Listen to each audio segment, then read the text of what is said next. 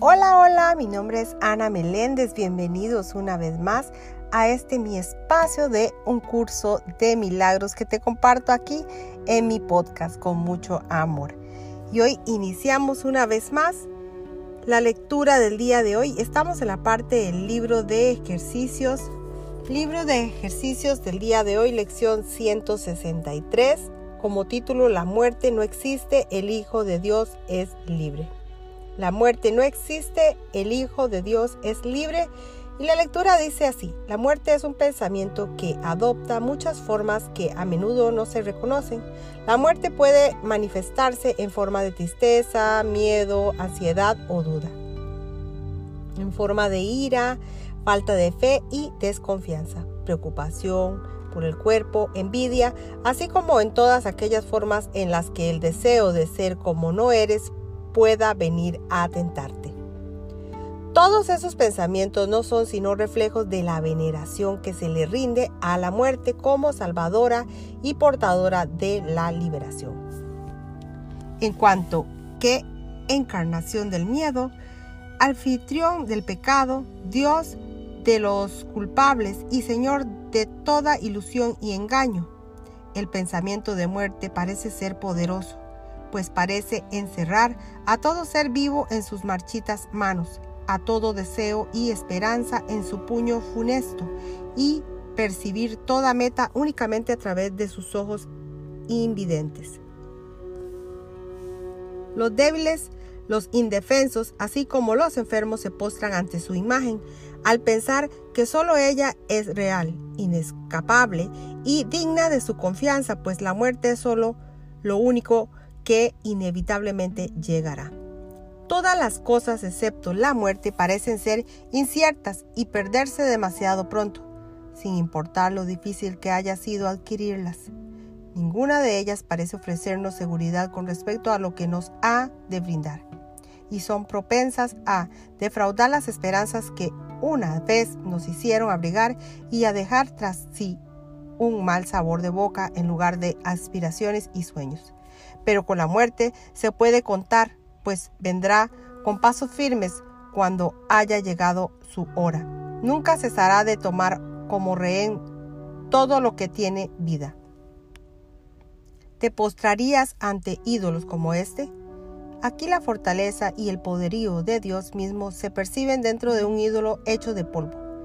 Aquí se proclama que lo opuesto a Dios es Señor de toda la creación, más fuerte que la voluntad de Dios por la vida, más fuerte que la infinitud del amor y la perfecta e inmutable constancia del cielo.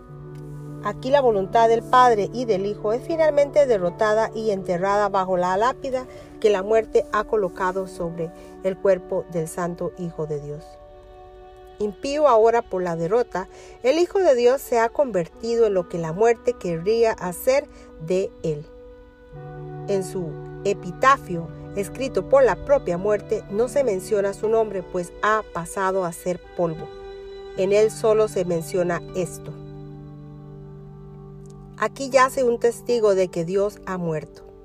Y esto es lo que la muerte escribe una y otra vez mientras su veneradoras asienten y postrándose con sus frentes en el suelo susurran llenos de miedo que así es.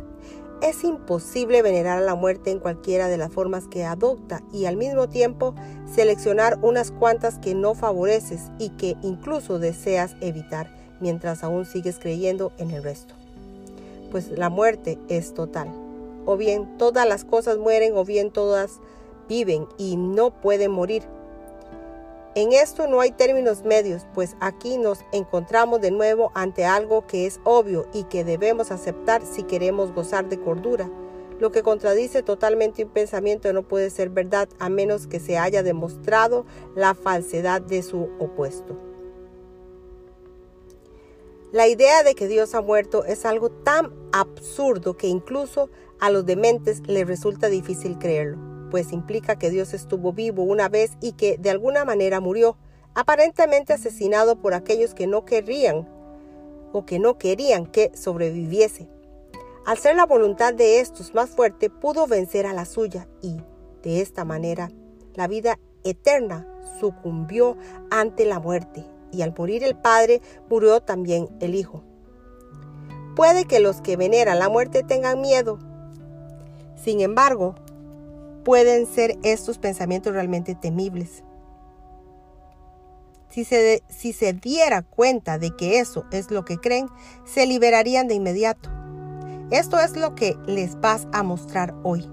La muerte no existe y renunciamos a ella en todas sus formas, tanto por la salvación de ellos como la nuestra. Dios no creó la muerte, por lo tanto, cualquier forma que adopte tiene que ser una ilusión. Esta es la postura que hoy vamos a adoptar y se nos concede poner o poder mirar allende la muerte y ver la vida que se encuentra más allá. Padre nuestro, bendice hoy nuestros ojos. Somos tus emisarios y deseamos contemplar el glorioso reflejo de tu amor que refulge en todas las cosas. Vivimos y nos movemos únicamente en ti. No estamos separados de tu vida eterna. La muerte no existe, pues la muerte no es tu voluntad. Y moramos allí donde tú nos ubicaste en la vida que compartimos contigo y con todo ser vivo, parece ser como tú y parte de ti para siempre. Aceptamos tus pensamientos como nuestros y nuestra voluntad es eterna, una con la tuya. Amén. Amén y amén. Aquí termina la lectura del día de hoy del libro de prácticas y ejercicios. Que Dios me les bendiga hoy, mañana y siempre amo, amo compartirles día a día cada lección, cada cosa que Dios nos deja en estas lecciones día a día. Así que mis amores, bendiciones, bendiciones, gracias, gracias una vez más y nos veremos en la próxima lección Dios mediante. Bendiciones, bendiciones, bendiciones.